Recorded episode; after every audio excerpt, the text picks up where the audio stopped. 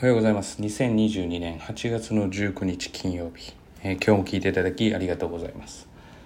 えー、っと、まあ、諸外国の外国人って諸外国の人たちを見ているわけではないので、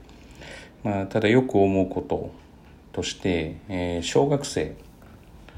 え、なんかをこう指導していると、え、っと、まあ、言ってみたらですね、その、まあ、問題解かせて、で、え、間違ってってるもしくは合ってるっていうふうになると思うんですけれども間違ってる時に消しゴムで消して書き直して赤で丸する。だからあったことにする。正解だったことにするっていうのはまあまあ多いのかなっていうふうには思っていてまあ当然ながらそこには自分をよく見せたいとかまあ例えば間違ったから怒られるのが嫌だとか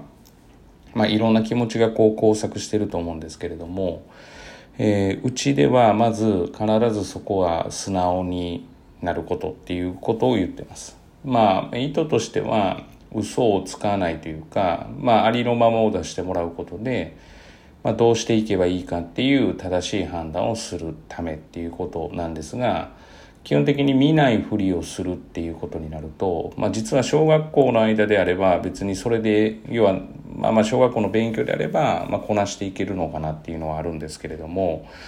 まあ、ただそれが中学生とか高校生になっていくと、まあ、特に中学生になった時には見ないふりをしてやっていくと、まあ、とにもかくにも多分できなくなるので、まあ、つまらなくなるとかっていうことがある。ただ面白いことにこのよく見せたいっていうのは、えー、悪いっていうかできない生徒って言ったら変なんですけれどもそのどちらかといったら平均すると良くない生徒だけではなくていい生徒にもあるんですよね。でこのいい生徒っていうのはじゃあ別に中学生入って問題ないんじゃないかって言われるんですけど要はその悪くはないけれどもそこを一歩伸ばすためにっていう時に、えー、まあちょっと壁となる。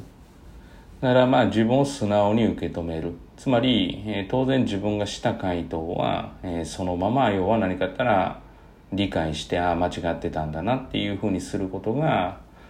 まあ、例えば地学堂に入ってきた時には最初に言われることですが、えー、結構これは数としては昔からですけれども多いです書き直して丸にするとかまあ合ってた体にするとか正解にするっていうでここはまず直してあげないといけないけどここにはいろんな要因があるのでえ間違うことをやっぱり特に嫌う日本人の性質もあったり、まあ、その子の要はそもそもの性格であったりあせそもそもの性格っていうのは悪い意味ではなくてよく見せたいとかいろんなことが原因となっているのでただそれに関しては即刻即刻やめさせた方がいいっていうふうには私は思ってます。だからありのままをしっかりと出させる練習をしないといけない。ということは、まあ、当然ながらありのままを認めてあげる。まずそこから、始まりではないかなというふうに思っています。ですのでもしですね勉強で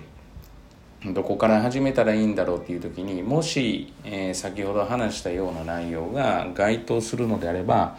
まずはやっぱり素直に自分のところを受け入れる。受け入れるっていうのは、えー、強く認識させるわけではなくてありのままでいいんだよっていうことを認めてあげることが一番大事じゃないかなというふうに私は考えています。えー、まあこれは実は別に小学生に限った話ではなくて中学生でもあれば、まあ、当然高校生でもあれば。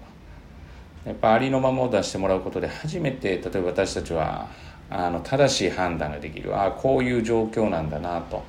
だからこういう状況だからこういうふうにしていけばいいんだなっていうふうになるのでまあ、そこに関してはやっぱり最短距離ではないけれどもできる限り早く取り掛かりたいというのがありますからそこで嘘をつかれているとああできてるんだなっていう例えば認識になるということになるので、まあ、そこは素直になってもらうことが大事かなというふうに思っています。本日は以上です、えー、本日も聞いていただきありがとうございました、えー、皆様にとっていい一日となることを願いましてまた次回お会いしましょう。では。